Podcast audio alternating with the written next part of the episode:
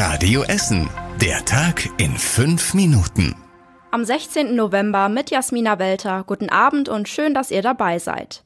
Vor dem Hauptbahnhof wird bald die nächste große Baustelle eingerichtet. Zwischen dem Hauptbahnhof und dem Handelshof soll in drei bis vier Jahren die Citybahn fahren. Deshalb müssen Gleise auf der Hollestraße verlegt werden. Davor sind auch noch viele andere Arbeiten nötig. Die Radio Essen Stadtreporter.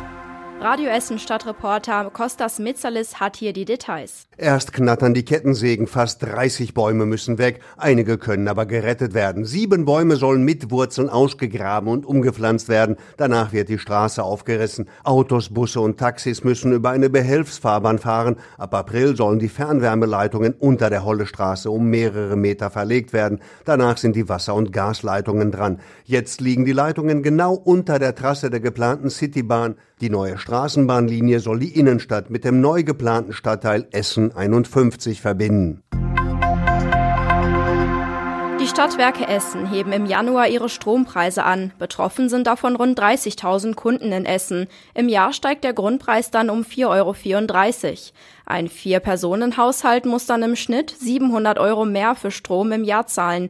Die Stadtwerke rufen weiterhin zum Energiesparen auf und hoffen auf die Entlastungspakete von Bund und Ländern in diesem Jahr. Der Gildehoftunnel am Essener Hauptbahnhof bekommt neue Lampen. Dadurch soll der Tunnel aufgewertet werden und für Fußgänger attraktiver sein.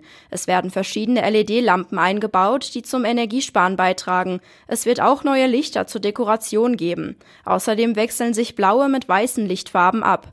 Die neuen Lampen kosten ca. 250.000 Euro.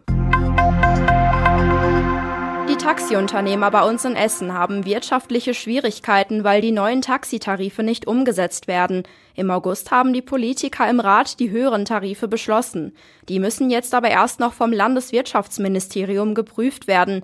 Danach wird die Software programmiert, die auf die Taxameter aufgespielt wird. Seit Anfang Oktober gilt der neue Mindestlohn und den müssen auch die Taxiunternehmer ihren Fahrern zahlen. Solange die Taxiuhren aber nur die alten, niedrigen Tarife anzeigen, können sie fast nichts mehr verdienen. Die Innenstadt bei uns in Essen könnte im nächsten Jahr einen weiteren Händler verlieren. Der insolvente Schuhhändler Görz will seine drei Filialen in der Innenstadt schließen. Damit fallen Ende Februar die Filiale am Hauptbahnhof im Limbecker Platz und auf der Limbecker Straße weg. Wegen der Insolvenz und einem Schutzschirmverfahren ist der Schuhhändler gezwungen, sein Filialnetz auszudünnen. Es können nur profitable Filialen weitergeführt werden, heißt es vom Unternehmen. Die Essen Marketing hofft, Görz weiterhin in Essen halten zu können. Zumindest die große Filiale an der Limbecker Straße soll weiterhin erhalten bleiben, heißt es von der EMG. Und zum Schluss der Blick aufs Wetter. Jetzt am Abend ist es bei uns in Essen ganz schön wolkig mit kühlen 10 Grad. In der Nacht regnet es dann bei Tiefstwerten von bis zu 9 Grad. Morgen soll es dann weiter regnen, alles bei Werten bis zu 12 Grad. Die nächsten Radio Essen Nachrichten gibt es dann wie gewohnt morgen früh wieder um 6 Uhr hier bei Radio Essen und bis dahin wünsche ich euch noch einen ganz schönen Abend. Das war der Tag in fünf Minuten. Diesen und alle weiteren Radio Essen Podcasts findet ihr auf radioessen.de und überall da, wo es Podcasts gibt.